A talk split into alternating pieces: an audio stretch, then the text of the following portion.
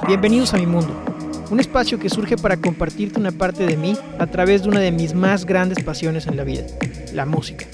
Soy un amante total de la música. No me da miedo en absoluto adentrarme en nuevos ritmos a pesar de que muchos no los consideren lo suficientemente cool. Mientras la canción me lleve a la emoción que quiero vivir y compartir, no me interesa ni quién la cante, ni el género, ni quién la esté tocando. Simplemente lo disfruto. Bienvenidos a mi mundo.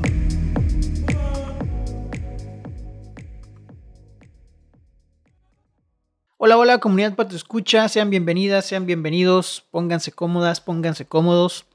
En esta ocasión me encuentro nuevamente acompañado de mi escolta, el perrito Pug. Eh, no siempre será así, a veces estará afuera roncando, haciendo sonidos de cochinito o jugando con sus juguetes. Pero eso sí, lo que siempre habrá es una recomendación musical al final de cada episodio, aunque tal vez no tenga nada que ver con el tema. Pero que sin duda su vibra me ha ayudado a asimilar la información que hoy te comparto. Hoy te voy a hablar acerca de la pareja, o al menos cómo he aprendido a sobrellevar mi mundo de pareja últimamente. Y para eso te escribí un texto. Y el texto dice así. La pareja es como una organización empresarial. La pareja es como un negocio. Hay que definir el giro. ¿Cuál es su finalidad? ¿Es lucrativa o sin fines de lucro? ¿Cuánto pretendo ganar? ¿Será una sociedad igualitaria o alguien pretende tener mayor porcentaje? ¿Qué responsabilidades pretendemos adquirir? ¿Cuántos socios estarán permitidos en la empresa y un largo etcétera. Claro, esto en caso de que decidas asociarte con alguien de manera formal, porque siempre podrás aprender también desde una empresa de One Man Show.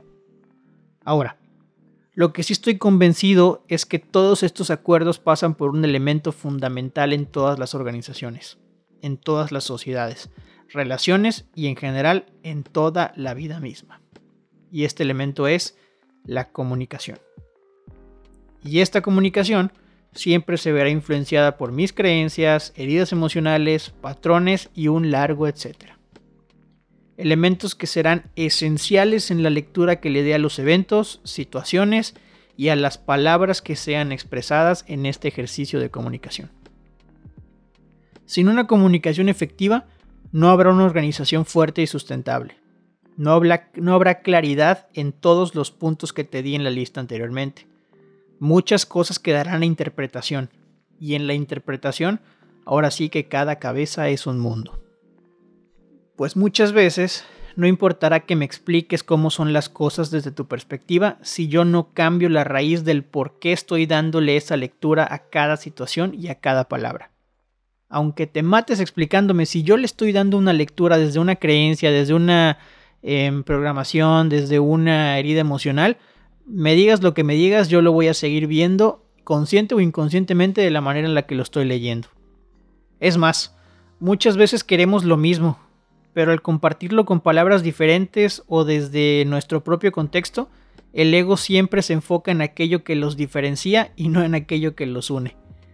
Una vez más, veremos que las respuestas siempre están en uno mismo y en una misma. Una vez más, veremos que no sirve buscar culpables sino hacernos responsables, cada quien desde lo que le corresponde. Al final, pues nadie te obligó a hacer negocio juntos.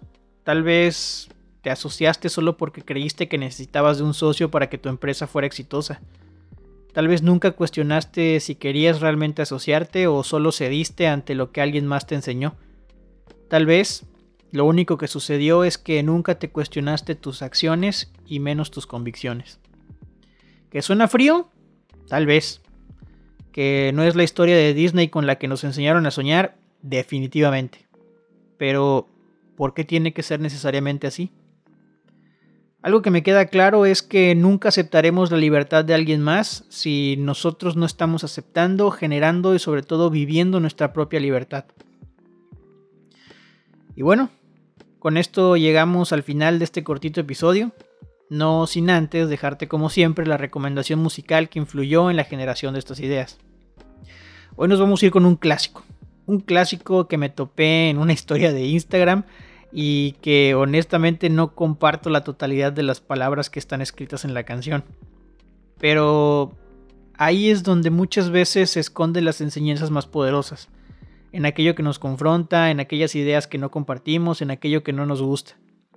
En todo, en todo, siempre hay una enseñanza. Esta canción es Ni tú ni nadie de Alaska y Dinarama, o no sé si se llame Dinarama o, o si el acento vaya en otro lado, pero la canción es Ni tú ni nadie de Alaska y Dinarama una canción de 1984 que yo conocí a través de Moenia, por ahí de los 2000, inicios de los 2000, y versión que también te recomiendo escuchar. Como siempre, no me voy sin antes recordarte que todas las recomendaciones musicales las vas a encontrar en las historias destacadas de nuestra cuenta de Instagram, arroba astepato. Y si no nos sigues, agradeceré muchísimo tu follow y que compartas nuestro material. Gracias por escucharme una vez más y si esta es tu primera vez por aquí, te agradezco de igual forma. Recuerda que la música siempre tiene algo que decirnos. Recuerda que todos tenemos algo que decir. Nos escuchamos en la próxima. Bye.